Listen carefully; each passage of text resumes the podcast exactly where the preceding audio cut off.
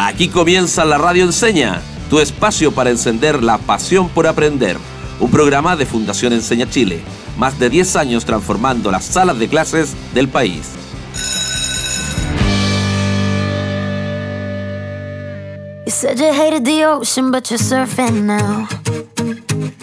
Bienvenidas y bienvenidos a otro capítulo de la Radio Enseña, donde seguimos despertando la pasión por aprender. Y hoy con una invitada especial. Desde el norte del país nos visita Francisca Enríquez, una alumni de Enseña Chile, generación 2016. Recordemos que alumni son nuestros embajadores, ¿cierto? Aquellos profesores de Enseña Chile que luego, desde sus trincheras, nos ayudan para seguir mejorando la educación de todos los niños y niñas de nuestro país. Ella es ingeniera de alimentos de la USACH, Universidad Santiago de Chile, es una emprendedora, hace clases de nutrición y lo más importante, nos ha prometido una entrevista mágica. Genial, Cris. Entonces la invitada de hoy es Francisca Enríquez. Bienvenida, Francisca, ¿cómo estás?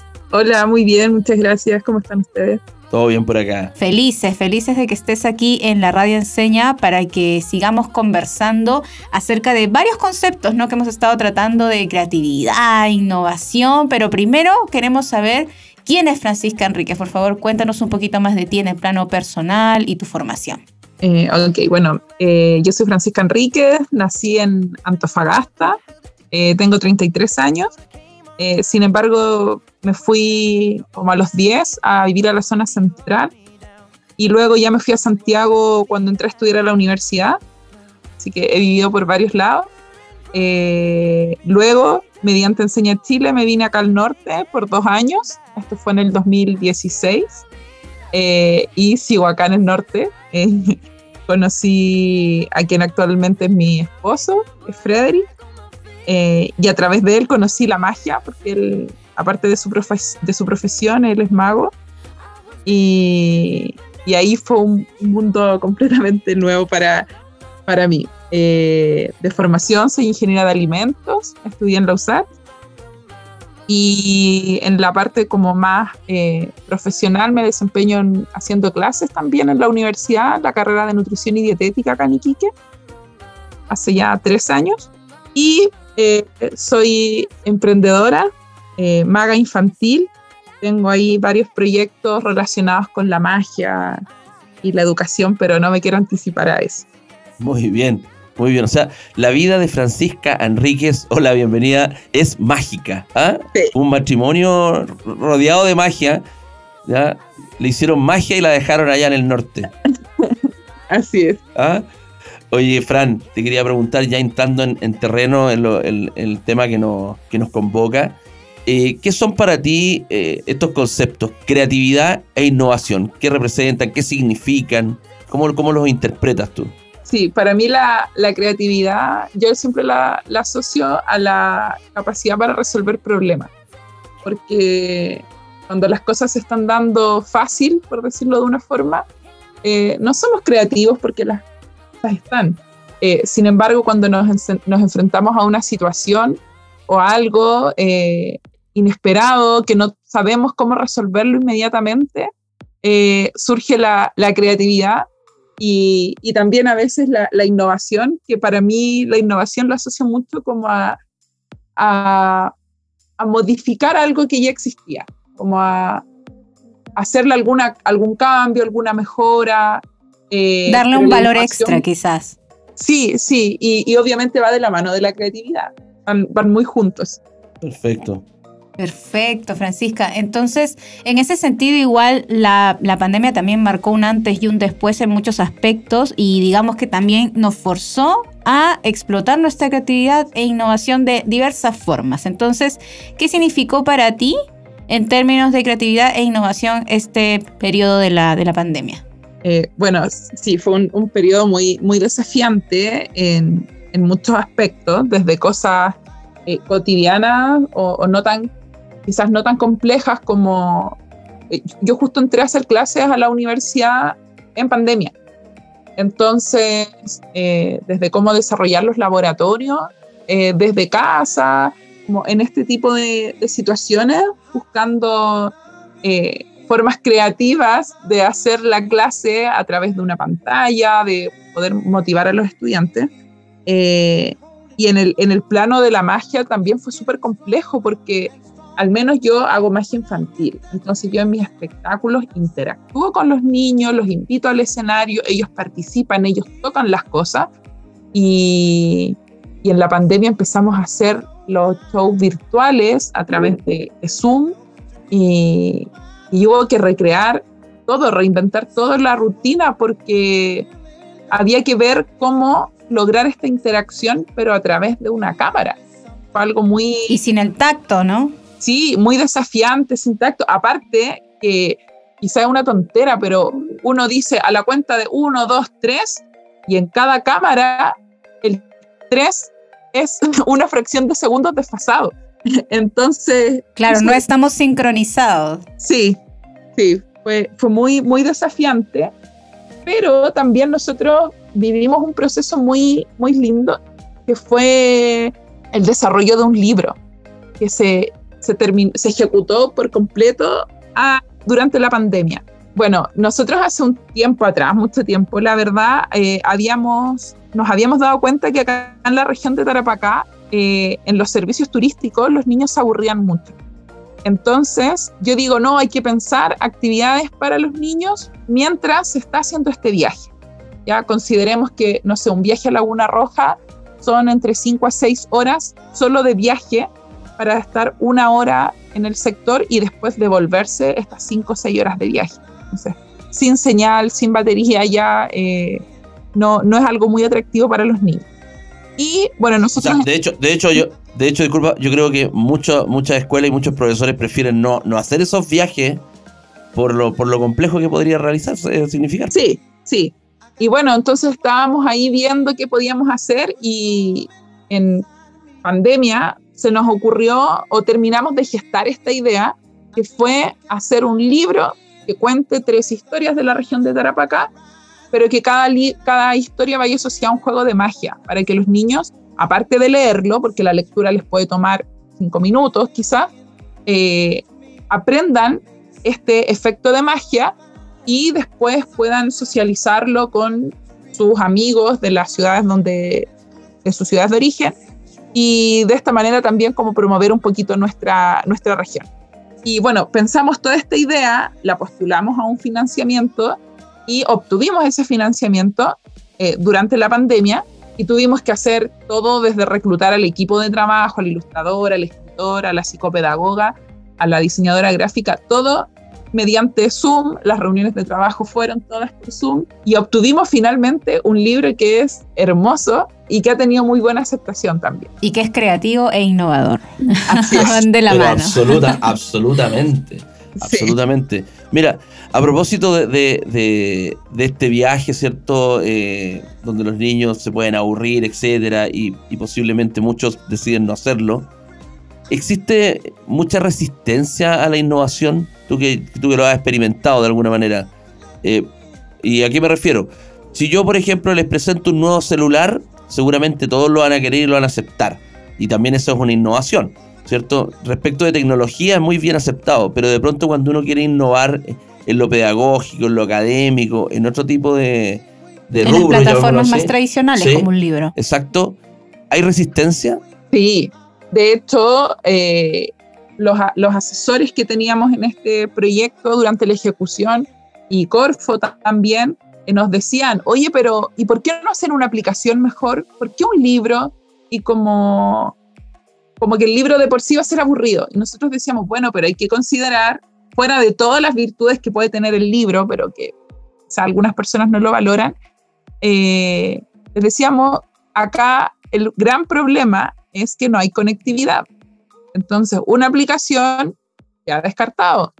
Los papás buscan que los niños se despeguen de estos objetos tecnológicos cuando están de vacaciones. Entonces, está bien que sea un libro y, fue muy, muy cuestionado y tuvimos que pelearlo y argumentarlo eh, mucho. De hecho, en más de algún momento hubo como una especie de discusión dentro del equipo si es que lo manteníamos o no, como, como que era más fácil, claro, seguir con lo, con lo más tradicional que hoy en día es lo tecnológico y esto análogo era como un poco raro. Ahí la innovación es como, como rara porque es volver a lo, a lo más tradicional. A las raíces, Exacto, claro. exacto. Sí, A lo básico. sí, Sí, siempre, siempre uno piensa en innovación, en, en avanzar, en algo mucho más moderno, mucho más nuevo. Y acá la innovación es mirar algo que... Repensar. de- repensar, mirar Sí. atrás y decir, esto funcionaba, puede volver a funcionar. Y puedo darle un valor extra. así es. Y en ese sentido, Francisca, por ejemplo, tú nos cuentas que hubo incluso un cuestionamiento interno entre ustedes eh, de si volcaban a una aplicación o no, o por qué estaban haciendo un libro. Entonces, digamos, ¿cuál, ¿cuál es para ti esta relación entre la innovación y la perseverancia también que tiene que haber para un proyecto? Bueno, también es algo que van muy de la mano porque van a, como uno está haciendo algo nuevo o repensando algo, modificando algo que ya existía, eh, obviamente es más fácil no hacerlo o seguir la corriente a lo que, que se está haciendo habitualmente. Entonces, si uno no tiene claras las convicciones o la motivación, en el caso, nosotros queríamos un libro porque queríamos vincular a los niños con la lectura también, o sea, con el patrimonio y con la lectura, eh, que los niños tocaran este libro, que den vuelta a la hoja y no solo hagan con su dedito hacia el lado. Entonces, al tener clara esa convicción para nosotros, eh, pudimos mantenernos firmes en lo que creíamos. Y de esa manera pudimos eh, lograr finalmente el objetivo que queríamos. Eh, pero cuesta, cuesta.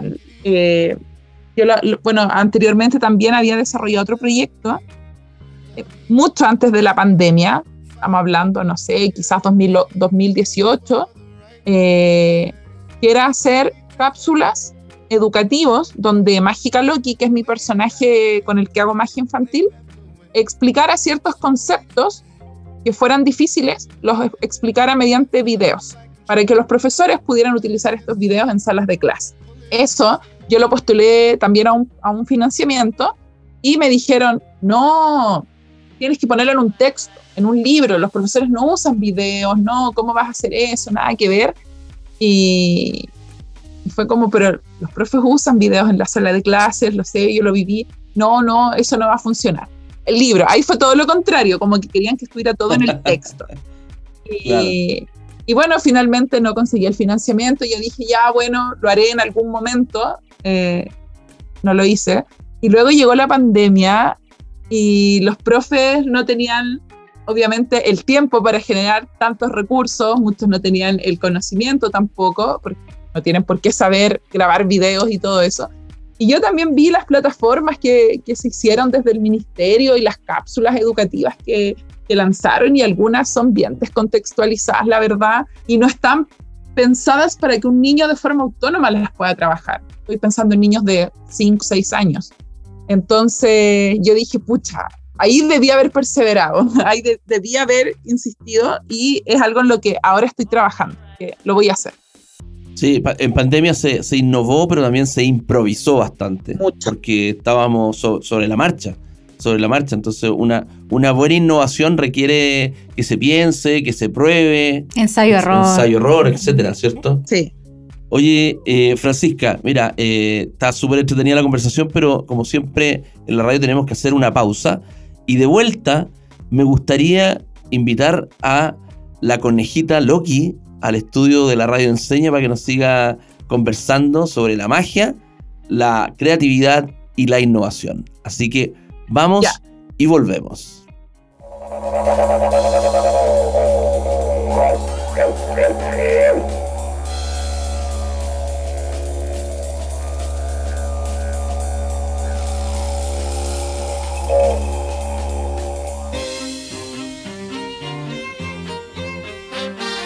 Yeah, yeah,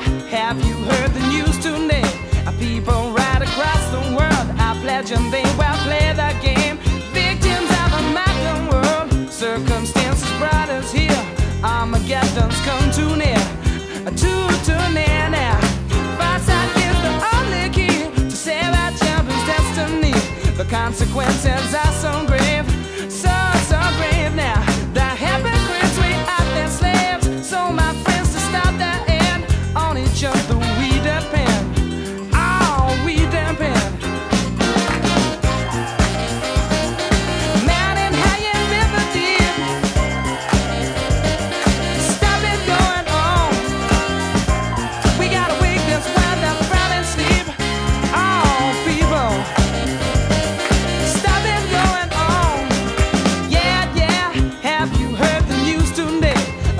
on the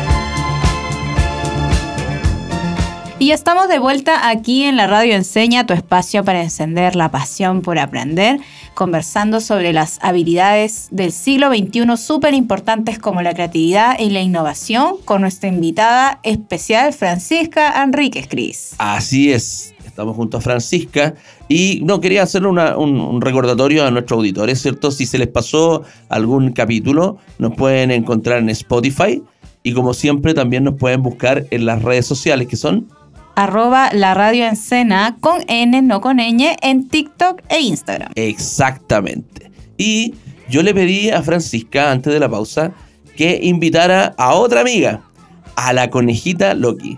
Así que quiero saber cómo nace la conejita Loki, de dónde viene la conejita Loki, ¿Ah? porque eso sí que es creatividad pura. ¿Está por ahí la conejita?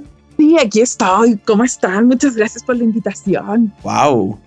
Es otra Bueno. persona, es un perso- realmente era el personaje. Tiene un acento distinto. Sí, todo. Obvio, aquí está Francisca al lado mío, pero ahora les voy a hablar yo. La dejé a un ladito, le quito el micrófono. Eh, Espectacular. bueno, ¿Cómo nace la conejita? ¿Cómo nace? bueno, Mágica ¿Dónde Loki viene? es, eh, bueno, yo so- soy tatara tataranieta del conejito de Pascua. Y, y la verdad es que eh, es, es bien curiosa mi historia, por decirlo de una manera, y la forma en que yo llegué justo en el momento en que Francisca y Frederick, que es su, su pareja, que es mago, eh, necesitaban de una maga que fuera como yo, que soy mitad humana y mitad conejo. Perfecto, mira, Bueno, qué creativo. Ahora yo les, les voy a contar un poco cómo fue. Ah, Le, le quité de nuevo el micrófono a Loki. Eh, Muy bien. estábamos Están peleándose el micro. y estaba ahí.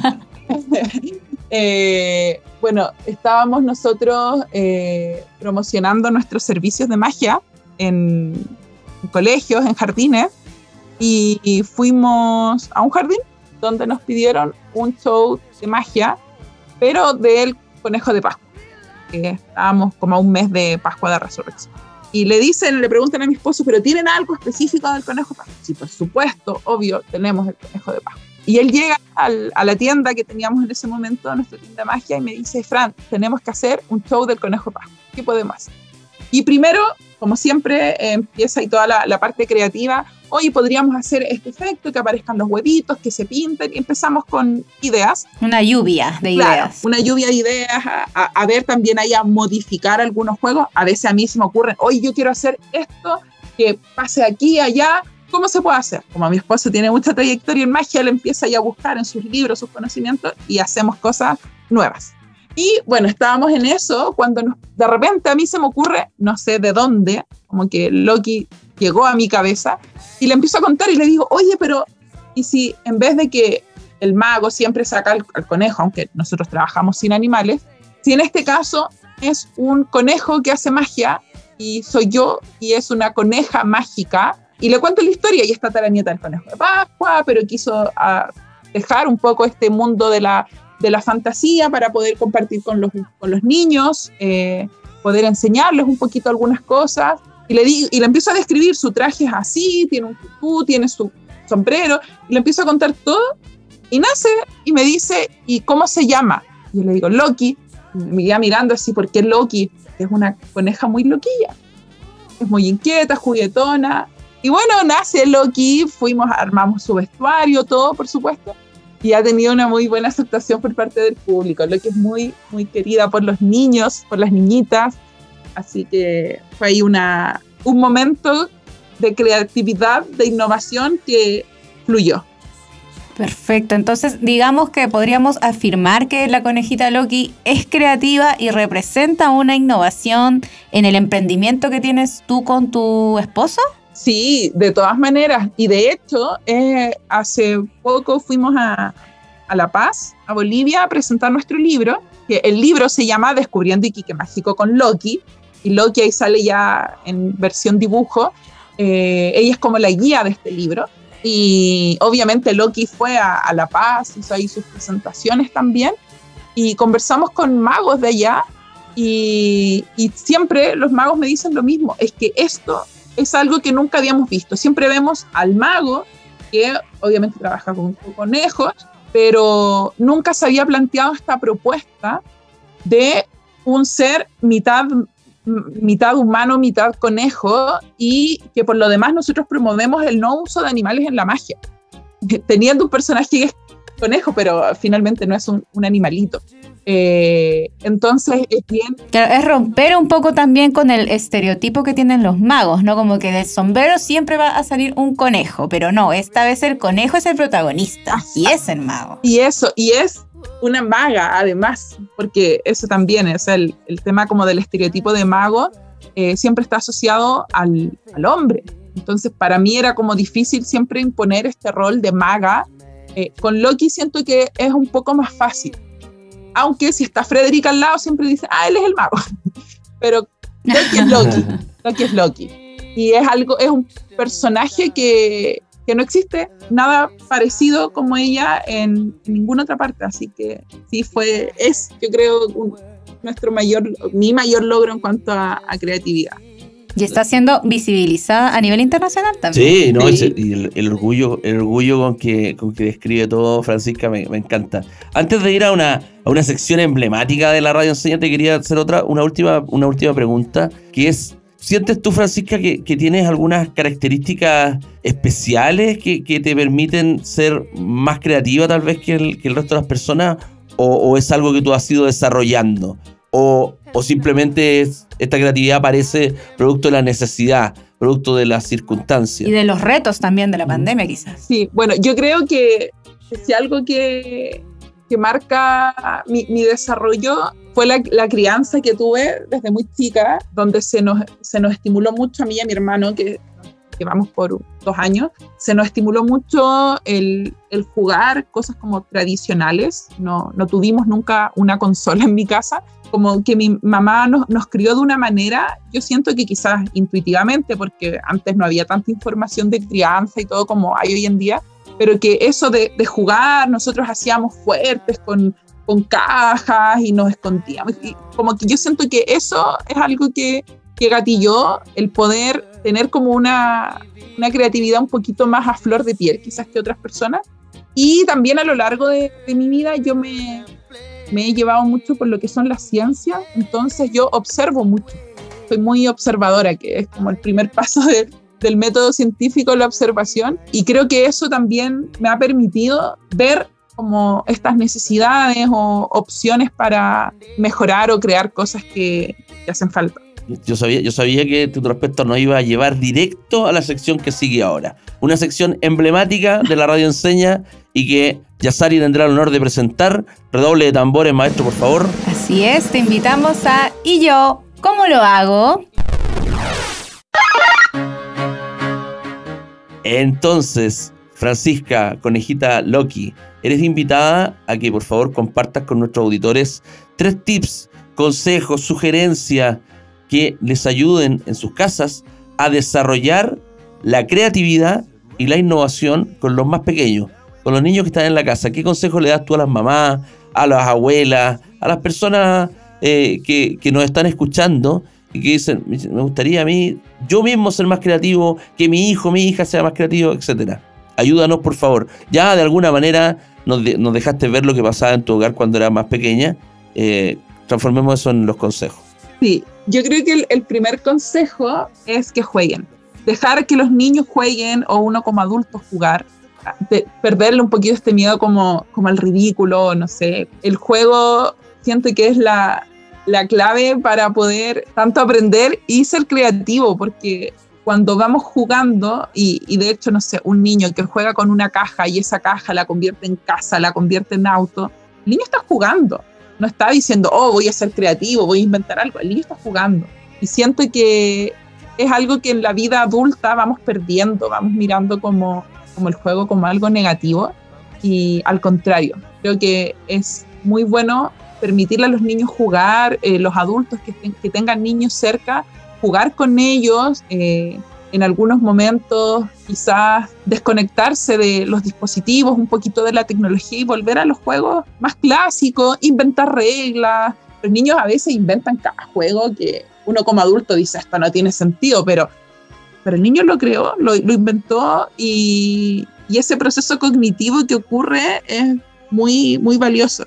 Esa sería la primera. Dejarse llevar por la imaginación, la imaginación. Sí, Y vali- validar también la lógica con la que los niños imponen estas nuevas reglas porque les tomó tiempo también y todo un proceso cognitivo, como indica Francisca. sí, sí. Eh, yo creo que un segundo consejo que va un poco relacionado con esto, pensar como adulto, no importa si se ensucian los niños, si se ensucia todo, como que si los niños pintan con témpera, ay ya, pero es que aquí limpieza, que se ensucie. O sea, da igual el, el aprendizaje que, está, que va a desarrollar ese niño con, lo que sea, pongo la témpera como un, un objeto cualquiera, eh, también es algo que les, les permite eh, expresar su creatividad y, y de alguna manera tampoco no, no coartarlos. O sea, no es que el árbol siempre tenga que ser café con verde, puede ser de cualquier color. Y, y son procesos creativos. Entonces, eh, como dejar la mente más abierta y, y no tener miedo a que se ensucien. Da lo mismo.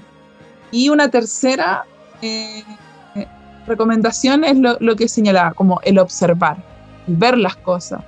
Y si no fuera de este material, y si fuera de otra cosa, o de qué manera podría resolver esto, como observar y partir desde el cuestionamiento más simple. No tratar de, ah, voy a ser creativo, entonces, ¿qué puedo inventar nuevo?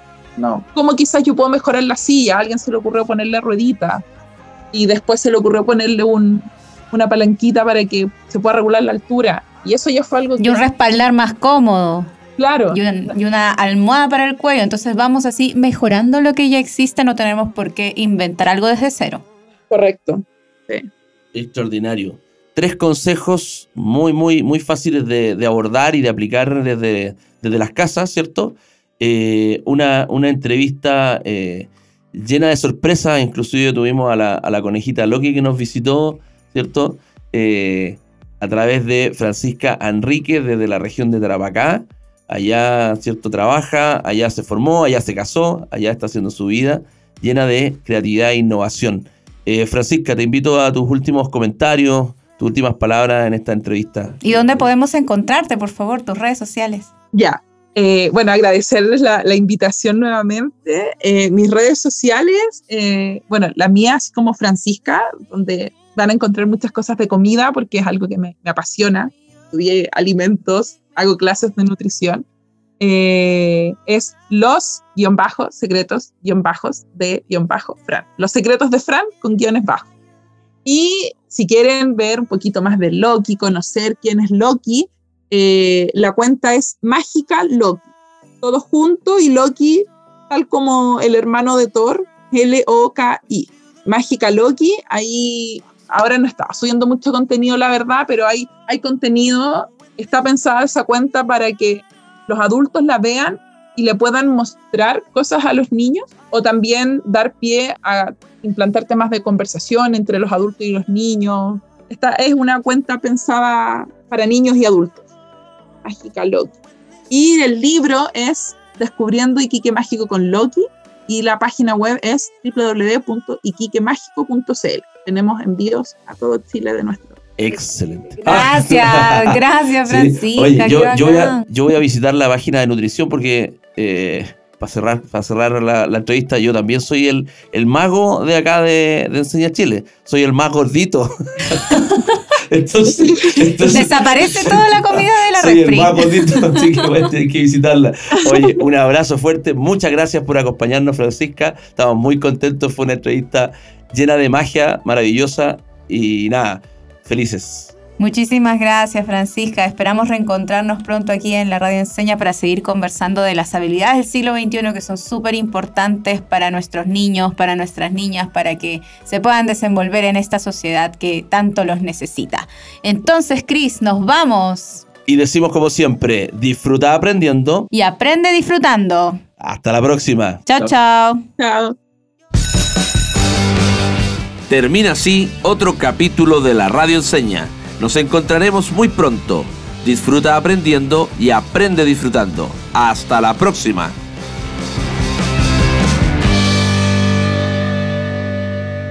Síguenos en Instagram y en TikTok como arroba la radio con N, no con ñ.